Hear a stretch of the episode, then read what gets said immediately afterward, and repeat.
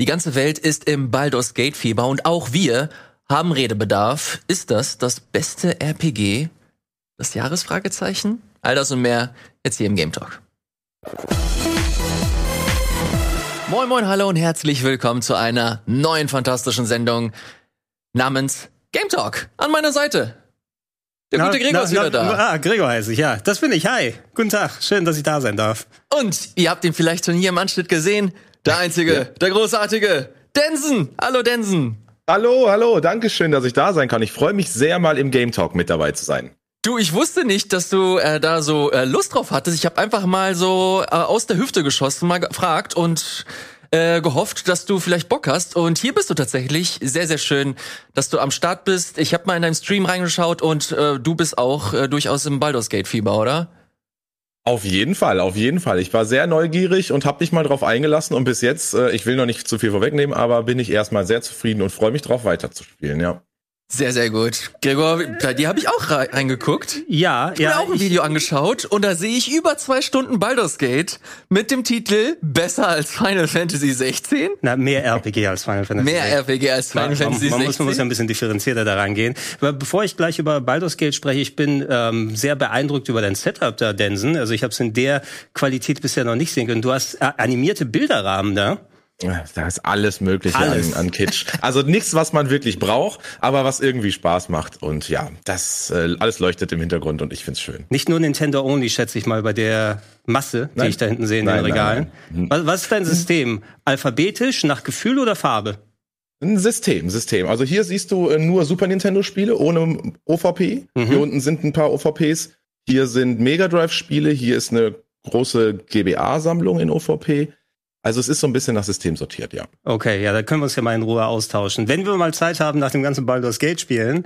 Äh, ja, ich bin äh, überrumpelt worden ein bisschen von Baldur's Gate, muss ich sagen. Ich habe nicht wirklich großes Interesse da gehabt, weil ich bin ja nicht wirklich der PC-RPG-Spieler. Äh, die Dinger waren groß, als ich selbst keinen PC hatte zu der Zeit. Da habe ich ja PlayStation und Saturn gespielt und ich kam ja aus der C64 Amiga-Ära. Da gab's nicht die Baldur's Gates und die Icewind Dales. Äh, ich habe später, als ich einen PC hatte, sowas wie Planescape Torment mal ein bisschen länger mhm. gespielt, was ja auch als mhm. eines der, der, besten da gilt.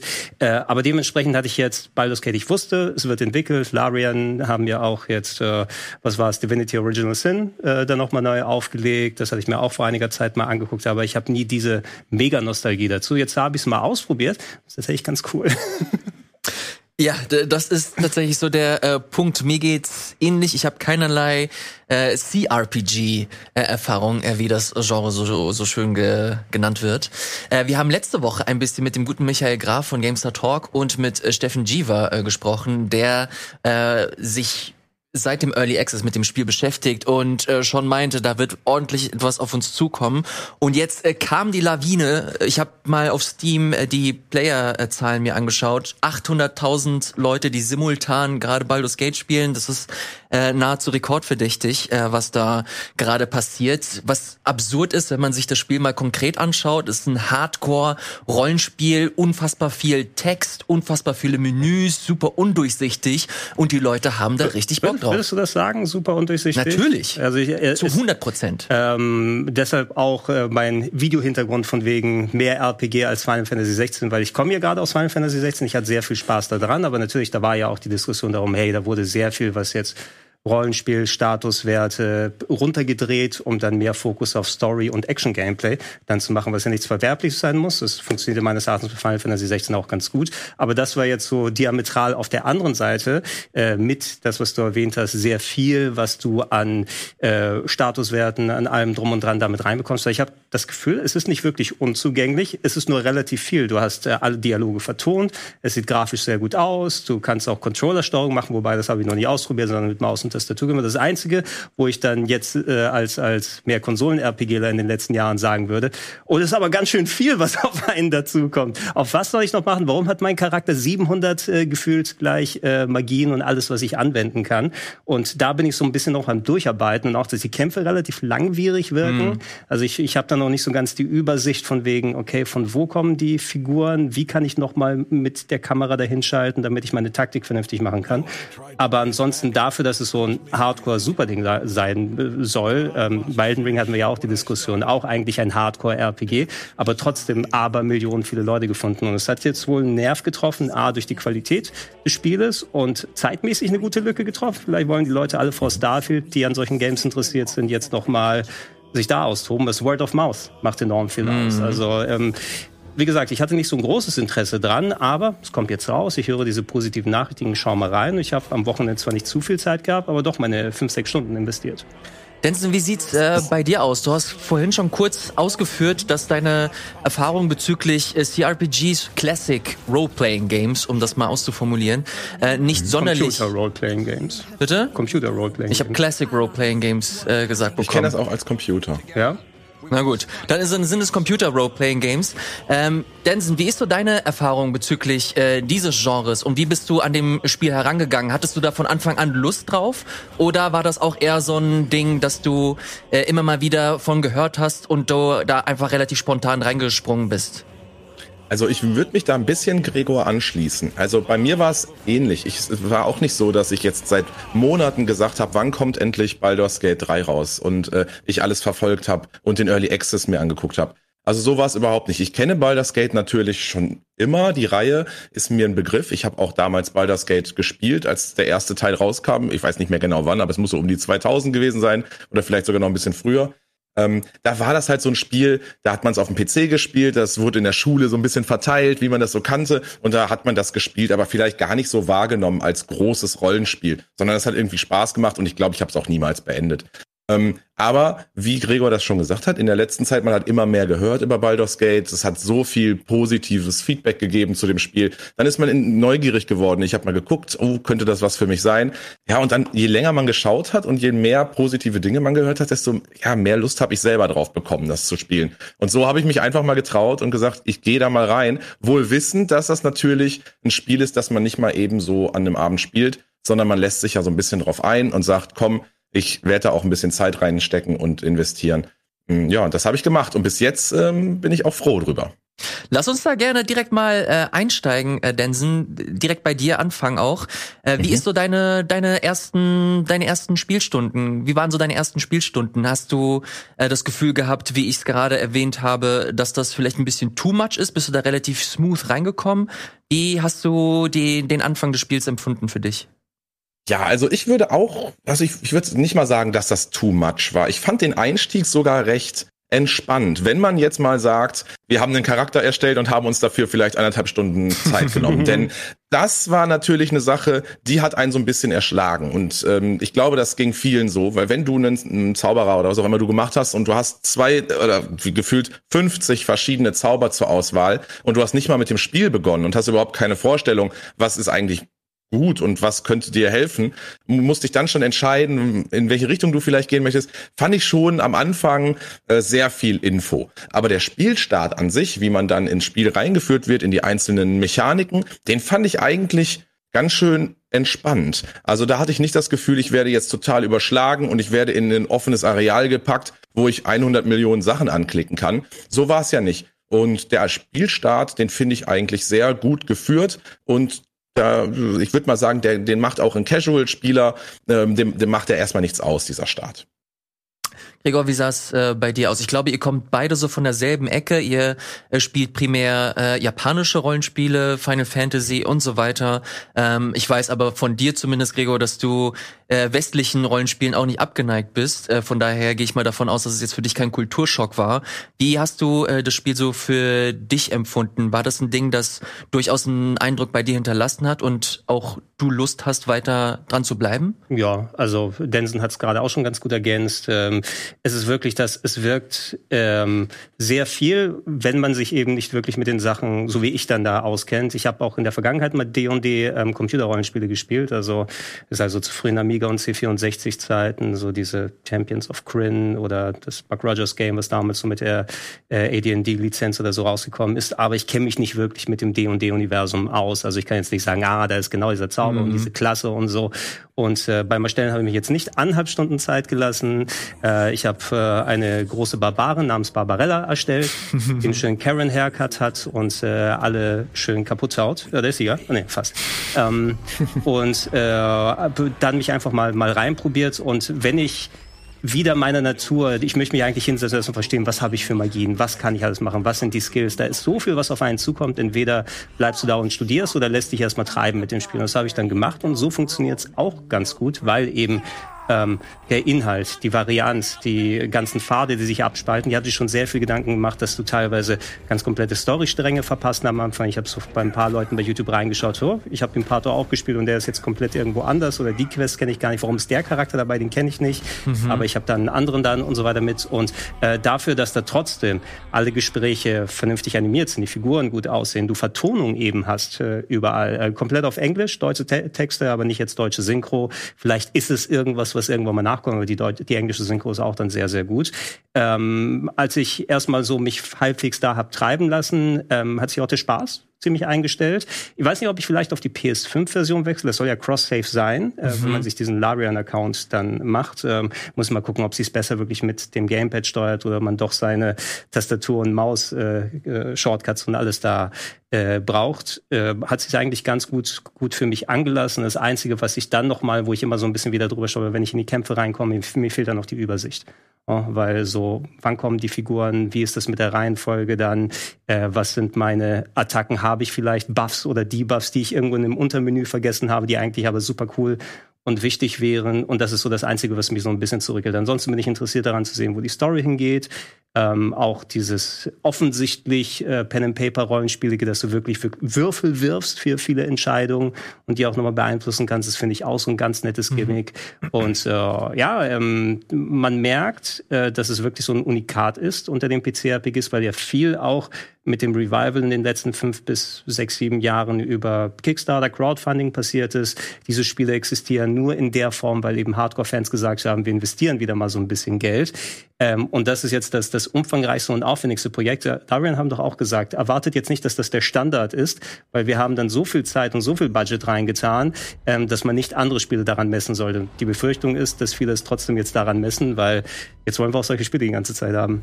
Ja, es ist absurd, was für ein äh, was für ein Mark dieses Spiel äh, hinterlassen hat. Ich habe noch ein paar äh, Fragen vorher. Mhm. Ähm, ja, jetzt wollte ich eigentlich direkt zum Spot, aber nee, ich will das tatsächlich vorher noch kurz mit euch äh, besprechen. Warum glaubt ihr, dass ähm, gerade dieses Spiel so eine so eine Welle auslöst?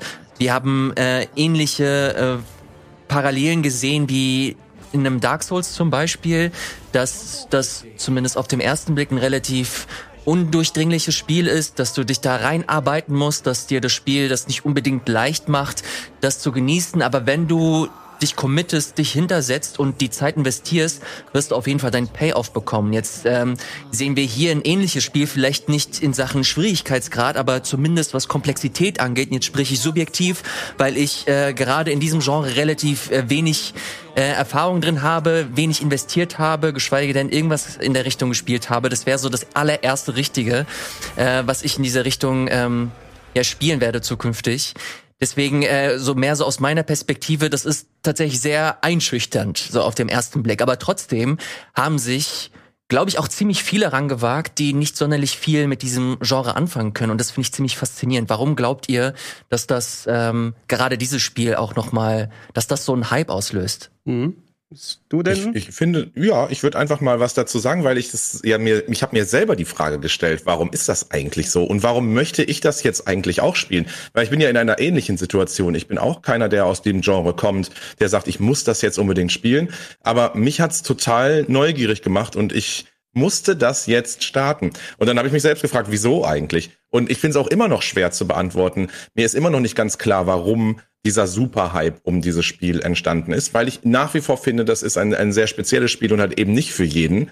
Und ich glaube, dass ähm, es so viele Leute, ja jetzt, was hast du gesagt, 800.000, 800.000, 80.000? Über, über 800.000 gleichzeitig, äh, ja. gleichzeitig, die dieses Spiel auf Steam spielen.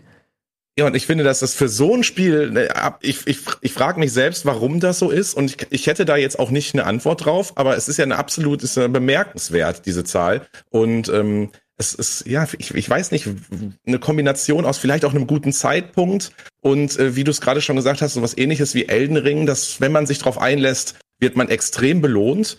Ähm, ja, schwierig, schwierig zu beantworten. Ja, ähm, wird es wahrscheinlich auch erst so vernünftig beantworten können, wenn ich mal das Spiel vernünftig gespielt und durchgespielt habe. Vielleicht sogar einfach, um mal zu sehen, was am Game so dran ist. Mein Eindruck ist es jetzt rein äh, von der Position. Ich wäre ja eh sowieso schon interessiert an solchen RPGs. Also ich, bei mir ist es ein bisschen anders als bei vielen anderen vielleicht, die gar nicht mit dem Genre dann bewandert sind.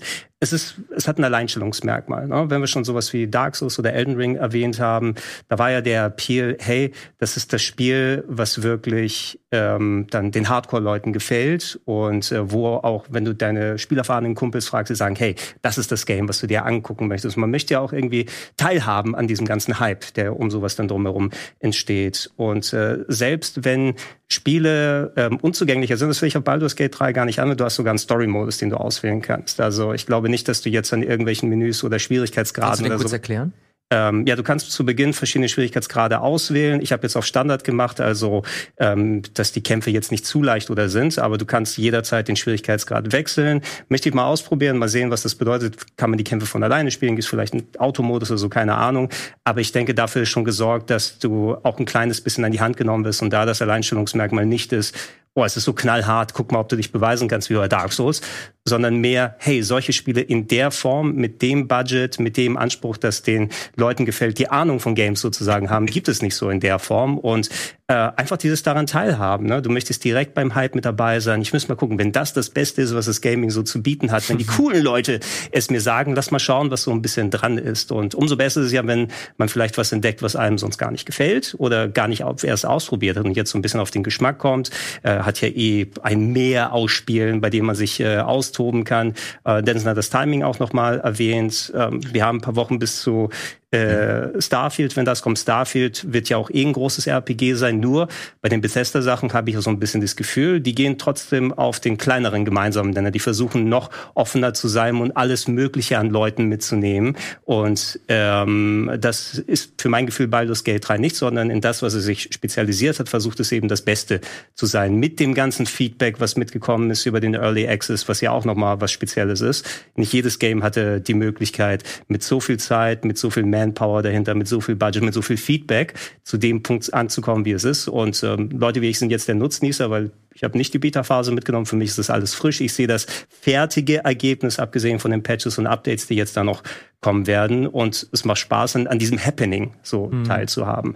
Ähm, mal gucken, was dann in den nächsten Wochen ist. Wird das wieder abfallen, wenn Starfield raus ist und vielleicht ein Teil der RPG-affinen Leute dann davon gebunden ist, äh, wird es so sein. Wir kriegen äh, in ein paar Wochen, glaube ich, Gothic auf der Switch, kommt auch noch mal raus. Na, das, äh, vielleicht äh, sorgt das ja auch für ganz gute Abverkäufe und viele andere RPGs, die dann noch rauskommen werden.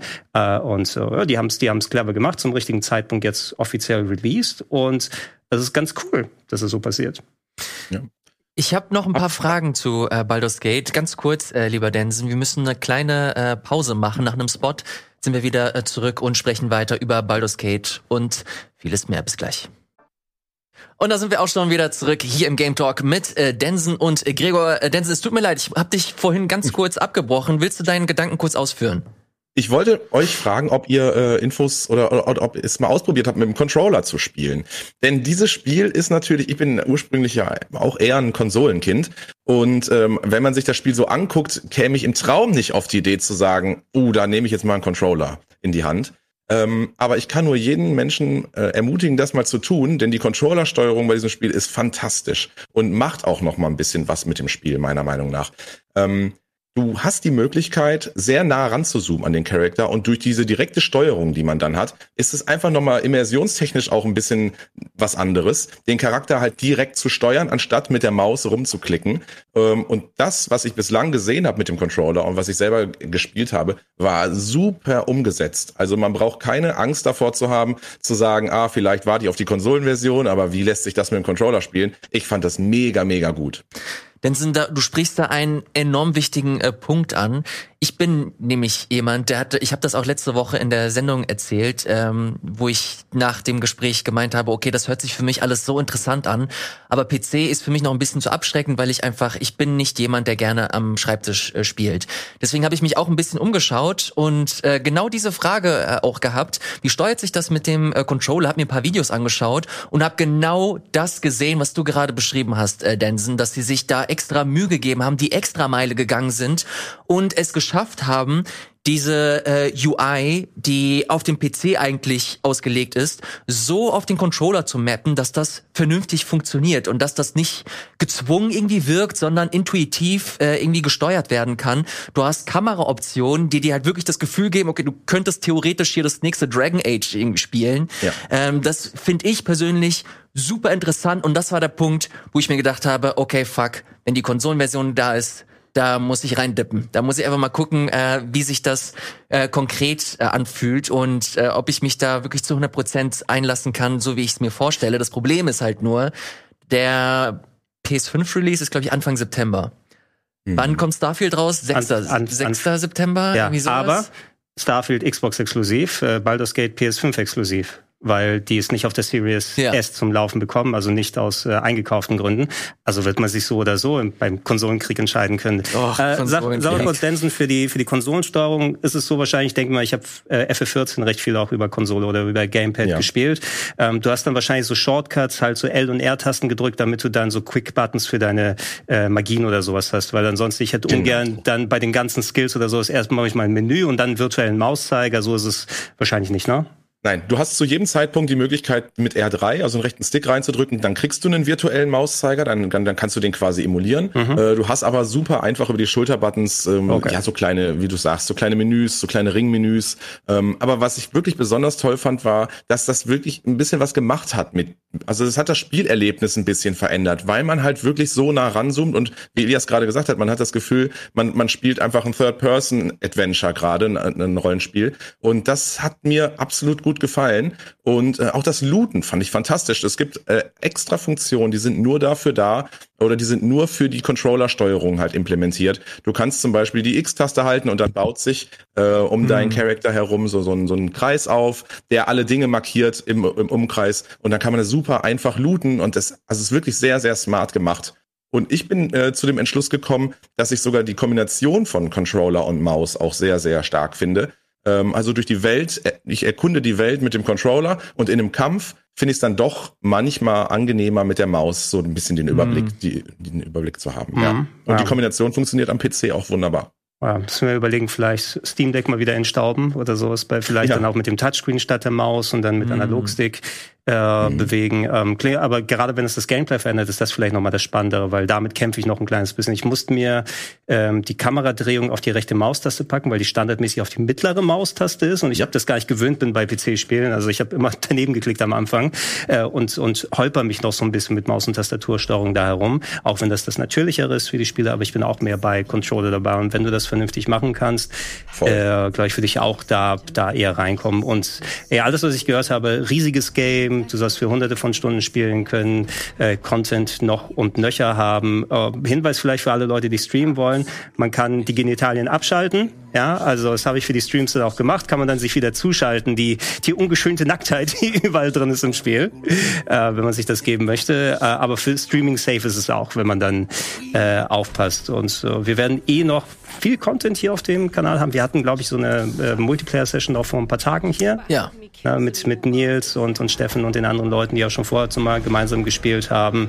Äh, ja, dafür, dass ich den Titel gar nicht auf meinem Schirm hatte, könnte es tatsächlich ähm, ein, das eine oder andere RPG, was ich schon bei mir recht hoch mhm. in der Jahresliste bisher habe, durchaus ablösen. Jetzt mal abwarten, dass Starfield nicht scheiße wird dann äh, gucken wir mal, wie sich das schlägt. Ich würde, bevor wir zum nächsten äh, Thema gehen, tatsächlich noch einen Punkt ansprechen wollen. Und zwar äh, ist die Controllersteuerung so ein Part, der, äh, wo bei mir ein großes Fragezeichen war dass sich am Ende dann herausgestellt hat, okay, das äh, könnte ganz äh, cool werden für mich. Und der zweite Punkt ist das Setting an sich. Das ist halt so richtig High Fantasy, was du hier, was du hier siehst. Und äh, ich habe Baldur's Gate immer genau mit diesem äh, Setting ähm, kombiniert und assoziiert, wo ich das Gefühl hatte, okay, die nehmen sich da alle sehr, sehr ernst und es ist sehr düster und es wird eine reine Hardcore-Fantasy-Geschichte, was es letztlich wahrscheinlich auch ist. Aber je mehr, ich habe mir halt echt viele Videos und Streams einfach in der letzten Woche angeschaut, weil mich das einfach interessiert hat. Äh, was sich herausgestellt hat, dieses Spiel ist quirky as fuck. So, es nimmt sich überhaupt nicht ernst. Es gibt super viele witzige Dialoge. Es gibt so tolle, äh, interessante äh, Quests, wo ich halt wirklich auch nur als Zuschauer äh, wirklich lauthals lachen musste. Es gab einen Text, den ich gelesen habe. Ich habe selbst nicht gesehen, äh, deswegen nicht äh, aus erster Hand verifiziert. Aber es gibt wohl äh, ne, irgendwie nicht ein Dorf, aber zumindest so eine kleine Ecke, wo es Katzen gibt und mit den Katzen kannst du sprechen. Und die Katzen meinen, ach ja, hier ist der Diener, er kann wieder die Ratten für uns beseitigen. Und dann bekommst du eine Quest, um Ratten zu beseitigen.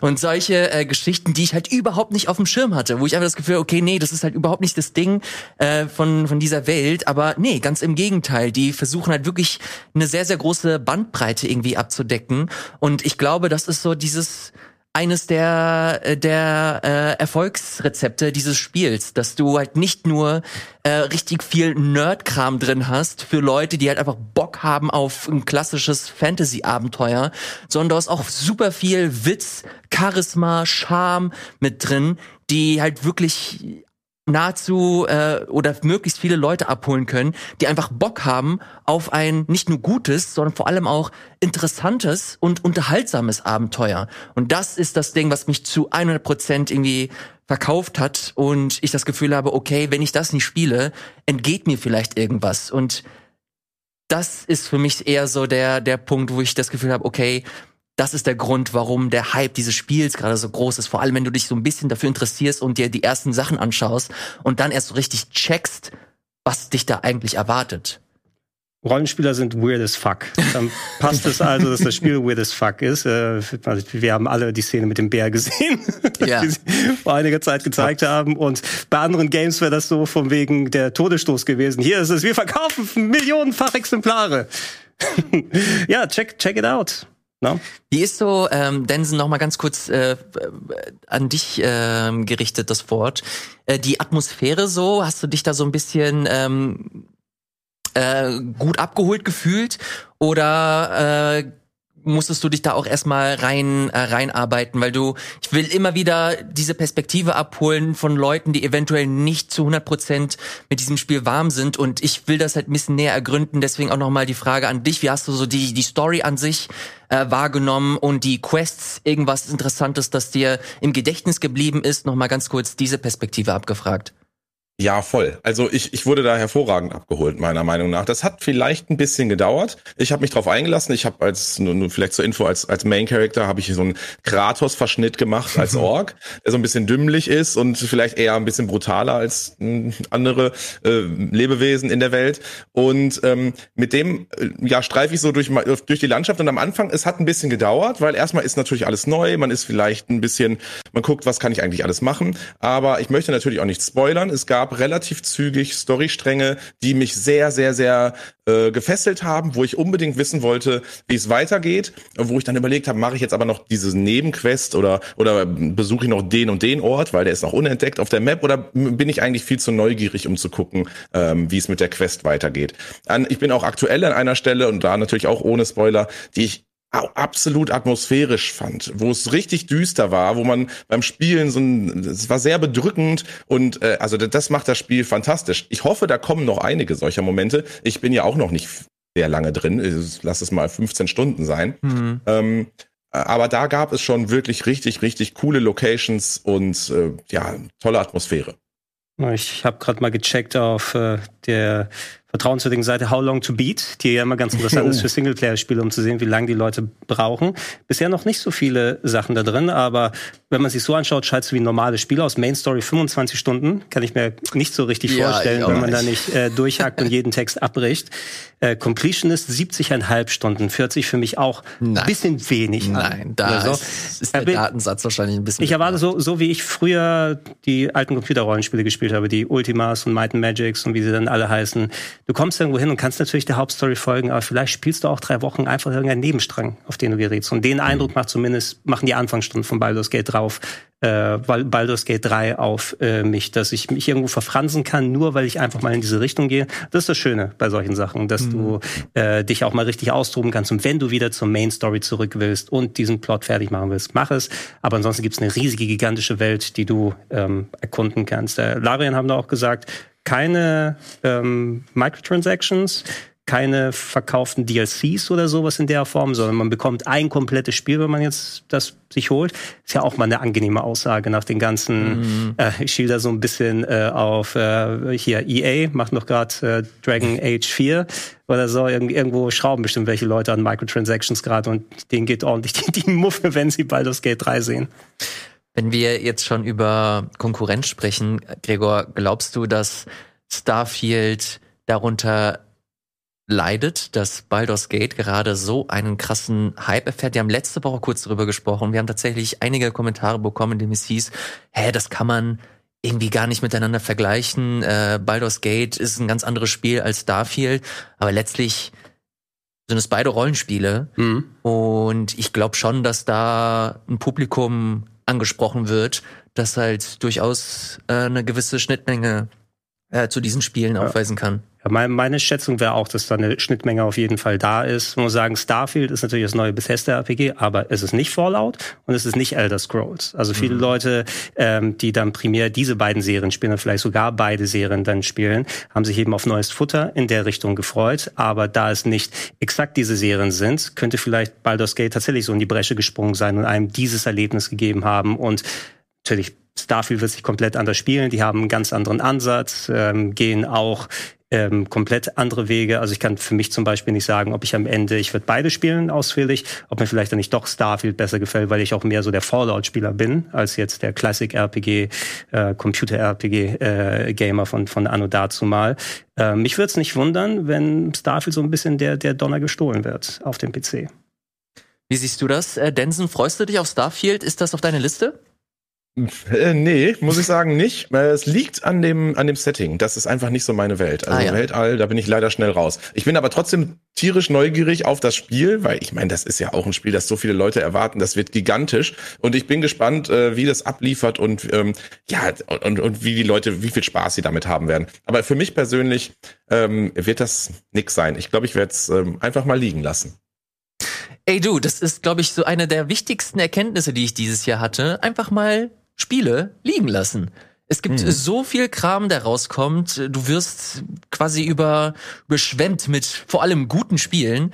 Und da habe ich wirklich es geschafft und gelernt, ohne schlechten, äh, ohne schlechtes Gewissen Sachen einfach mal nicht zu spielen und zu sagen, nee, das kaufe ich mir nicht, das leihe ich mir nicht aus. Ich spiele einfach das, worauf ich gerade Bock habe. Und das ist, ihr werdet es äh, wissen, ist immer noch, ja, ist immer noch Zelda. Ich, also ich bin jetzt mittlerweile in der 160. Stunde. 160 ich Stunden? Zwei Dungeons. What are you doing there? Ich habe, äh, ich habe. Wie viele Krux haben? Fast 300. Ach, warum? Oh, Why? Ja, es macht leider aber auch wieder jetzt sehr viel Spaß. Why? ich war jetzt auf so einer, auf so einer Insel, die komplett äh, umhüllt war von Donnerwolken. Ja. Und da war ich, bin da einfach hin, weil ich neugierig bin und mal gucken wollte, was da, was da passiert. Auf einmal ist da eine neue Story Quest. Äh, und jetzt habe ich da wieder richtig Lust, Gut, äh, rein zu, reinzuspringen. Tears of the Kingdom ist eh fucking fantastic. Ja, also selbst, ja. selbst etliche Monate danach. Ja, äh, Nintendo äh, hat da durchaus einen äh, Lauf, nicht nur mit äh, Zelda, sondern auch mit äh, Pikmin 4. Das ist das nächste Thema. Vorher machen wir aber eine kurze Werbung. Wir sind gleich zurück hier mit dem Game Talk. Und wir sind hier wieder zurück mit dem äh, Game Talk. Bevor es weitergeht mit den äh, Themen, die ich hier noch auf der Liste habe, gibt es noch einen Punkt, den wir natürlich hier abhandeln dürfen. Und zwar ist das der Schwitzer des Monats.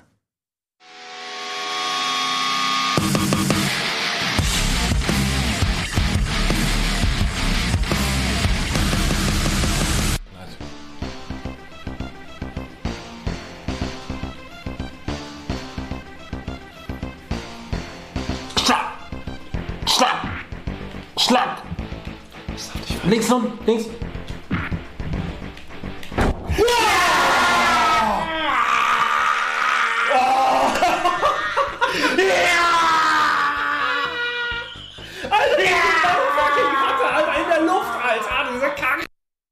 Ich finde das immer ein bisschen herzerwärmend, Buddy und Ian beim Battletoad spielen zu sehen. Wir haben auch Podcast-Publikum. Äh, Gregor, was für ein Level haben wir da gerade gesehen? Ich glaube, das müsste der sein, äh, wo man zum Endfight hinstürzt. Denson hat es wahrscheinlich besser im Blick, oder? Ja, das ist kurz vor dem Endfight. quasi das letzte Level. Ja, ja ähm, und wenn du bedenkst, dass sie das nach 37 Jahren jetzt erreicht haben zum ersten Mal, ist das ja schon mal was. Meinst du, du bekommst jetzt dein SNES Mini wieder? Auf keinen Fall. Die müssen den Endboss ja noch schaffen. Oder haben sie den vielleicht sogar geschafft danach? Ich weiß es nicht. Schreibt's gerne in die Kommentare. Vielen, vielen Dank, äh, liebe Leute, die äh, fleißig äh, gewotet haben äh, für den Schwitzer der Woche und jetzt für den Schwitzer des Monats. Das war der letzte äh, Schwitzer, den wir hier im Game Talk haben. Deswegen nochmal vielen, vielen Dank, äh, dass ihr mitgemacht habt. Jetzt geht's weiter mit der normalen Sendung.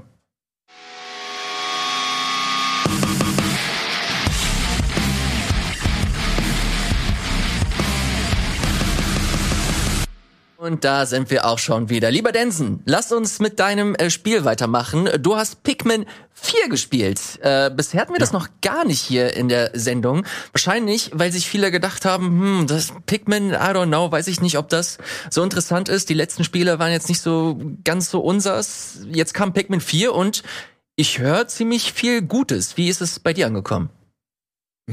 ich kann das absolut verstehen, dass man vielleicht denkt, das ist jetzt nicht das spannendste Spiel auf der Welt. Und so ging es mir auch. Ähm, ich muss auch vorweg sagen und gestehen, ich habe auch äh, Pikmin vorher eigentlich immer gemieden und fand's nie so richtig spannend, hat mich nie abgeholt. Ich habe es mal ganz kurz ähm, gespielt, einen Teil, ich glaube auf dem GameCube, aber hat mich niemals abgeholt. Ähm, und ich wurde fast ein bisschen dazu überredet, das doch mal zu spielen, weil viele aus der Community das Spiel sehen wollten. Und ja, ich bin da auch sehr voreingenommen leider rangegangen und habe gesagt, das wird wahrscheinlich recht öde werden. Mhm. Ich wurde aber wirklich eines Besseren belehrt und ich bin sehr froh, dass ich das Spiel, dass ich dem Spiel eine Chance gegeben habe. Das ist ein absolut äh, entschleunigendes Spiel, das mich total runterholt. Und ähm, mir macht es so viel Spaß. Ich hätte nicht gedacht, dass das so einen großen Faktor hat, der dich am, am Spiel hält. Ich dachte, das ist sehr schnell, alles immer das Gleiche. Äh, wenn du eine Mission spielst, hast du alle gesehen. Aber so ist es nicht. Du hast wirklich ähm, kriegst, wirst sehr, sehr an der Leine gehalten, dass du es weiterspielst, weil du immer mehr weiterentwickeln möchtest. Du möchtest deine, deine Crew vergrößern, du möchtest Skills freischalten. Das macht das Spiel total gut und hätte ich vorher gar nicht erwartet, muss ich sagen. Es sieht unheimlich charmant aus. Also allein wenn ja. ich das hier sehe, habe ich tatsächlich äh, Lust mal äh, reinzuschauen. Allein weil die ganze Atmo sehr ja sehr willkommen einfach ähm, aussieht. Kannst du so ein bisschen äh, zum äh, Gameplay uns äh, was sagen? Wie unterscheidet sich das jetzt äh, zu den äh, anderen äh, Spielen? Was macht das so interessant deiner Meinung nach? Gut, also da ich die anderen Spiele auch nie so sehr gespielt habe, kann ich gar nicht sagen, was das so unterscheidet. Mhm. Aber was das Spiel hier besonders toll macht, ist äh, auf jeden Fall sind die die Locations der Level. Also die die Environment, in der man da spielt, ist fantastisch und so abwechslungsreich. Also wir sehen, entweder spielt man in, in einem Vorgarten, man vielleicht vorweg äh, als Hintergrundgeschichte, man, man ist Teil einer Astronautencrew und, und sucht ein verloren gegangenes äh, Crewmitglied mhm. ähm, und man landet auf einem Planeten, der der Erde zumindest sehr ähnlich sieht würde ich sagen, von der, von der Umgebung. Und man spielt da in verschiedenen Szenarien. Man ist unter anderem in einem Vorgarten, dann ist man an einem Strand, man ist in einer Wohnung, in einem Kinderzimmer. Ähm, also sehr, sehr abwechslungsreiche Umgebung und das macht so Spaß, das zu erkunden, muss ich wirklich sagen. Und du hast es angesprochen, die Optik ist natürlich äh, echt ein Brecher, wenn wir bedenken, dass das auf der Switch läuft. Ähm, mhm. Ähm, das ist mit Sicherheit eines der schönsten Switch-Spiele, würde ich mich mal aus dem Fenster lehnen und es läuft auch echt ganz gut. Also klar hat man mal vielleicht Frame-Einbrüche, wenn sehr viel los ist, aber ja. gut, da sind wir gewohnt ein bisschen von der Nintendo Switch. Ähm, aber es läuft schon sehr rund und sieht dafür extrem gut aus, mhm. ja. Ähm, ich erinnere mich, äh, in Pikmin 3 und ich glaube auch in allen anderen äh, Pikmins war so der die Zeitbegrenzung eine relativ, ein relativ großes Ding, dass du ein, äh, eine bestimmte Länge hattest, wo du dich, in der du dich auf dieser Welt begeben konntest und äh, deine Pigments sammeln konntest, Treibstoff sammeln konntest und so weiter. Wie ist hier so der Gameplay-Loop? Hast du hier auch eine bestimmte Zeitbegrenzung ähm, oder kannst du da komplett freischnauze erkunden und schauen, äh, wohin die Reise geht? Genauso ist es hier auch. Also vor jeder Mission startest du immer in deiner Hub-Welt. Da steht die Shepard, das ist das Raumschiff, mit der die Astronautencrew auf den Planeten gekommen ist. Und da geht's auch ganz entspannt los. Du kannst sagen, wann startet deine Expedition, wann begibst du dich auf die Erde. Ähm, und du kannst im Vorfeld natürlich Sachen machen wie Upgrades. Das machst du alles in deiner Hubwelt. Und wenn du dann für dich sagst, so, ich möchte jetzt in eine Mission reingehen, dann ist es genau wie du sagst. Du fliegst an den Ort, den du auswählst und hast da ein äh, bestimmtes Zeitlimit. Ähm, der Tag vergeht und wenn der Tag vorbei ist, so sagt es die Geschichte, äh, wird's dunkel und alle sollten halt wieder in die mhm. Basis kommen, weil nachts ist es gefährlich. Und man hat oben links ständig eine Anzeige, die die Tageszeit anzeigt. Und da kann man sich so ein bisschen orientieren. Denn wie du sagst, es ist ganz wichtig, das ein bisschen im Kopf zu haben oder ein bisschen im Blick zu haben, die Zeit. Ähm, wenn die Zeit abläuft und du und deine Pikmin nicht am Raumschiff sind, dann sind alle Pikmin äh, gehen verloren, ja, weil sie nicht gerettet werden und irgendwelche bösen Dinge in der Nacht mit ihnen passieren. Ähm, das heißt, das hat das immer so ein bisschen im Blick und das macht es auch ganz spannend. Man überlegt sich, möchte ich jetzt noch da und dahin? Möchte ich diesen Schatz noch holen oder reicht das vom Zeitlimit her nicht? Ähm, und da muss man immer so ein bisschen abwägen. Man möchte natürlich so wenig Pikmin wie möglich verlieren, ähm, denn das ist ja so quasi die die Währung, die man so im Spiel hat. Mit den Pikmin macht man alles. Die transportieren Dinge für dich, die sammeln Materialien, die borgen Schätze, die bauen Brücken und so weiter. Äh, die sind wichtig und die möchte man nicht verlieren. Ich glaube, das ist einer der wichtigsten Punkte in äh, Pikmin. Ich glaube, auch in Pikmin 4 wird das erwähnt, das sogenannte Dandori. Das ist die, mhm. das, ähm, ja, wie, wie übersetzt man das halt am besten? Die Kunst des Managens oder des, des möglichst effizientes, äh, des möglichst effizienten Spielens. Mhm. Ähm, und das im Rahmen dieses, dieser Zeitbegrenzung, dass du halt zuschaust wie in einem kleinen Strategiespiel, okay, diese Pikmin machen das, während ich dahin gehe. Jetzt hast du mittlerweile auch, wie nennt er sich, Uchi, glaube ich, der, ja, äh, der genau. kleine Hund, der auch unheimlich äh, charmant aussieht, der aber auch eine bestimmte Funktion hat, der kann bis zu äh, äh, Sachen, äh, kann Sachen tragen, die normalerweise äquivalent von zehn Pikmin sind. Also zehn Pikmin kann er quasi äh, widerspiegeln. Er kann äh, bestimmte Barrieren äh, durchbrechen. Er kann dich, äh, er kann, du kannst auf ihn springen und dann kannst du bestimmte Höhen überwinden. Also, dass sie sich ja hier und da auch, was das Bewegen angeht, das Traversal, äh, Sachen ausgedacht haben, die es nochmal insgesamt ein bisschen interessanter machen. Ich habe die Demo tatsächlich gespielt. Die ging auch super lange, zweieinhalb Stunden oder so. Und da mhm. hast du halt sofort gemerkt, okay, hier hast du ein ganz anderes Onboarding in diesem Spiel. Du hast nicht das Gefühl, okay, hier kommt so richtig Arbeit auf dich zu, sondern die versuchen dich Schritt für Schritt in diese Welt einzuführen und dir zu zeigen, was möglich ist. Und äh, das äh, gepaart mit genau solchen Momenten dann, äh, die halt super charmant sind. Dann findest du auf einmal einen kleinen Game Boy Advance SP, der super süß modelliert ist. Den sammelst du dann auch mit ein. Dann bekommst du eine kleine Beschreibung aus der Sicht der kleinen äh, Astronauten. Dann hast du hier nochmal den äh, Punkt, Dennis, äh, Densen, wo ich dich äh, kurz nochmal ausfragen wollte. Und zwar hast du nochmal den Untergrund. Das ist auch nochmal eine, eine separate Geschichte in diesem Spiel, äh, wo du bestimmte Eingänge findest und äh, dich, die dich dann zu neuen Arealen äh, bringen. Und und da habe ich beispielsweise kein Zeitlimit gesehen. Hast du da irgendwas ähnliches äh, gesehen oder, oder, oder gespielt? Nein, da, da gibt es kein Zeitlimit. Äh, Im klassisch. Also ich möchte nicht zu viel spoilern. Mhm. Ich weiß, ähm, im späteren Verlauf gibt es schon ein künstliches Zeitlimit dann noch in den Dungeons. So nenne ich sie. Also man geht in den Untergrund und hat da ja wie so eine kleine Dungeon. Man ist mhm. so ein mhm. bisschen ähm, abgeschottet von der Außenwelt. Man hat auch nur Pikmin, die man innerhalb des Dungeons findet. Also es ist so ein bisschen isoliert von der eigentlichen Overworld, wo man ganz viel erkundet hat. Aber diese Dungeons sind ein bisschen kniffliger und werden mit dem Spielverlauf auch wirklich, wirklich anspruchsvoll. Denn das war so eine Angst, die die ich ein bisschen am Anfang hatte. Das, das Spiel kann doch nicht besonders schwer sein. Das sieht aus wie, als könnte das ein Dreijähriger. Du schmeißt da deine Pikmin hin und die machen das alles ähm, von allein. Mhm. Und den Zahn muss ich wirklich den Leuten ziehen, die vielleicht sagen, ähm, das ist ja viel zu stumpf, das Spiel. Natürlich ist das kein hochanspruchsvolles, ähm, komplexes Spiel, aber es geht ja auch immer darum, wie du das, was du für einen Anspruch hast, wie möchtest du das Spiel machen oder wie möchtest du das Spiel spielen. Ja. Und du kannst das halt durchspielen. Du kannst es aber auch extrem effizient durchspielen. Und wie du es gerade gesagt hast, dieses Dandori heißt es, glaube ich, mhm. ähm, ist, ist wirklich, du kannst das so gut alles managen. Ähm, und dann bist du so viel schneller, als wenn man es jetzt einfach irgendwie unüberlegt macht. Und das macht so viel Bock, weil man möchte das natürlich möglichst, ja, 100 Prozent und ich will alles sammeln und in der Zeit möchte ich alles kriegen. Und dann wird's halt auch wirklich nicht leicht. Mhm. Gregor, wie ist so deine Erfahrung zu äh, Pikmin? Hast du die letzten Teile gespielt und hast du vor allem auch Interesse an Pikmin 4? Arg limitiert, muss ich sagen. Also die, die meisten so ähm, Überschneidungspunkte sind eher bei Speedrandale, wenn dann Leute hier ja. gezeigt haben, wie effizient man Pikmin äh, strategieren kann innerhalb der kürzesten Zeit. Ich weiß die Serie sehr zu schätzen, muss ich sagen. Ihr habt es ja beide ähm, ganz gut inhaltlich ausgeführt. Einfach das ein fast schon untypisches Nintendo-Game ist, nicht vom Design her, sondern einfach, dass die ein Echtzeitstrategiespiel machen, was in der Endzeit-Dystopie spielt. Mhm. Wobei Zelda könnte man wahrscheinlich auch nochmal irgendwie dazu zählen. Aber nichtsdestotrotz, ähm, du hast normalerweise nicht solche Spiele, die sich auch trauen, mal komplexer äh, zu werden, ohne dass dann Nintendo gleich sagt, nee, das muss für alle zugänglich sein. Wir sind ja zum Glück äh, mittlerweile recht weit weg von den Nintendo Wii New Super Mario Bros. Zeiten, wo das Spiel sich alleine durchspielt irgendwann mal, wenn du nicht weit genug kommst. Okay. Und äh, ich habe zu viel noch an den alten Pikmin-Games bei mir auf Halde, wenn ich die mal spielen würde, dass ich jetzt schon mit dem Vierer anfange.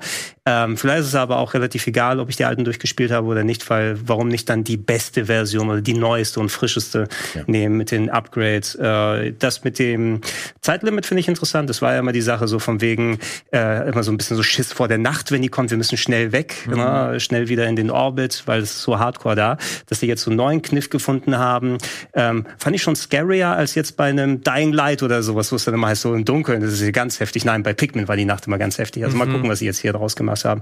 Angefangen habe ich noch nicht. Die Demo habe ich erstmal bei mir auch auf der Switch installiert. Ich würde ja, sogar. Aber, aber, schön, dass äh, schön, dass die Switch jetzt ihr eigenes Pikmin-Spiel hat, sag ich mal. Das ja. finde ich schon richtig gut. Du hast, du hast alle die anderen drei sind ja auch mittlerweile drauf. Du hast ja endlich mal die ja. GameCube-Sachen darauf bekommen. Also kurz vor, die habe ich auch mittlerweile installiert. Und das Dreier wurde ja remastered für die Switch, ne? Genau. genau. Aber jetzt so als Exklusivspiel endlich mal ein eigenes, finde ich, ist, äh, ist Zeit gewesen und finde ich richtig und gut, dass es das jetzt auf der Switch gibt. Ja, sagen wir steuerungstechnisch, so oder habt ihr das mal dann im, im Handheld-Modus gespielt? Kann man Touch da benutzen? So von wegen, weil es Hab gab ja auch Spiele mit dem Controller oder es gab ja noch die Wii äh, Bewegungssteuerung-Varianten oder so. Was für, steuert sich's gut? Ich habe es ausschließlich mit einem Pro-Controller gespielt. Kann ich nichts zu sagen. Mhm. Und damit steuert sich super.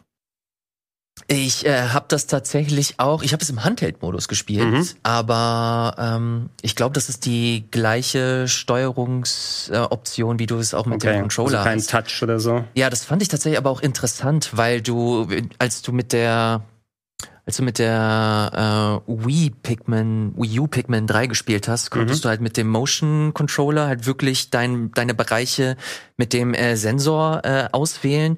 Und hier hast du halt wirklich so eine straighte Linie, die direkt äh, vor deinem Charakter immer ist. Mhm. Und du musst, wenn du einen bestimmten Bereich anwählst, musst du quasi mit deinem Charakter auch immer in diese, in diese Richtung gucken. Das fand ich interessant, weil es am Anfang so ein bisschen limitierend wirkte aber du bist da relativ schnell, finde ich, reingekommen. Ich hatte nie das Gefühl, dass ich da jetzt ähm, Aktionen durchführe, die ich äh, nicht wollte. Von daher äh, kann ich da relativ. Ich habe aber leider, ich habe leider nur die Demo gespielt. Also sie ging zweieinhalb Stunden, also nicht wenig, aber jetzt auch nicht äh, super viel. Äh, von daher äh, kann ich da nur von meinem Ersteindruck äh, berichten. Aber der war, der war echt grundsolide. Ich habe da wirklich äh, Lust drauf. Ich habe sogar ähm, wollte ich gar nicht erzählen, mache ich aber jetzt. Ich habe ja, als ich die die Zelda für die Switch gekauft habe, habe ich mhm. mir ja diese Aktion für 100 Euro hast du halt zwei Coupons. Ah, ja. Und den einen habe ich für Zelda ausgegeben und dann habe ich mir für das andere habe ich mir gedacht, okay, schön Mario RPG im Winter äh, mhm habe ich die Demo gespielt, die fand ich halt so charmant, dass ich einfach den zweiten Coupon ja. ausgelöst, äh, eingelöst habe und mir Pikmin runtergeladen habe. Aber ich hab's, seitdem habe ich es auch echt nicht mehr angefasst, weil ich noch mit Zelda beschäftigt bin.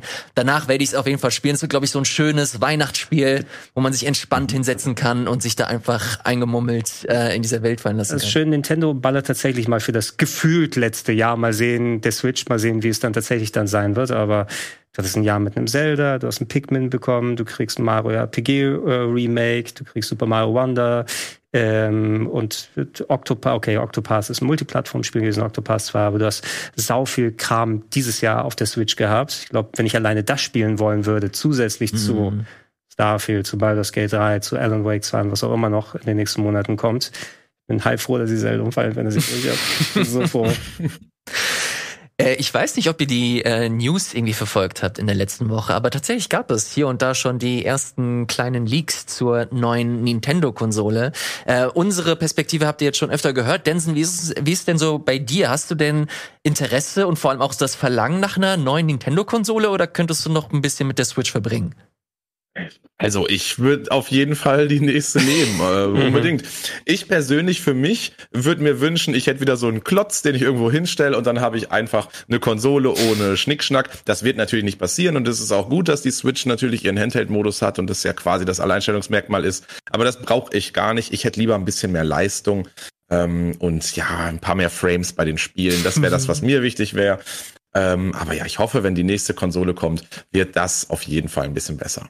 Ja, das Wichtigste für mich wäre Abwärtskompatibilität, also dass ich die Switch-Spiele ja. drauf laufen lassen kann, dass ich meinen Account benutzen kann, dass ich nicht nochmal Super Mario Bros. kaufen muss für das NES.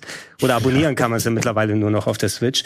Aber ähm, wir haben jetzt zu, zu jedem einen Refresh bekommen. Es ist gar nicht mal so lang her, dass wir jetzt den 3DS und den Wii U Store eingestellt bekommen haben inklusive der ganzen Sachen, die man mhm. da kaufen kann. Und da echt jede Menge Spiele verloren gegangen sind per se, also die man sich jetzt nicht mehr offiziell kaufen kann.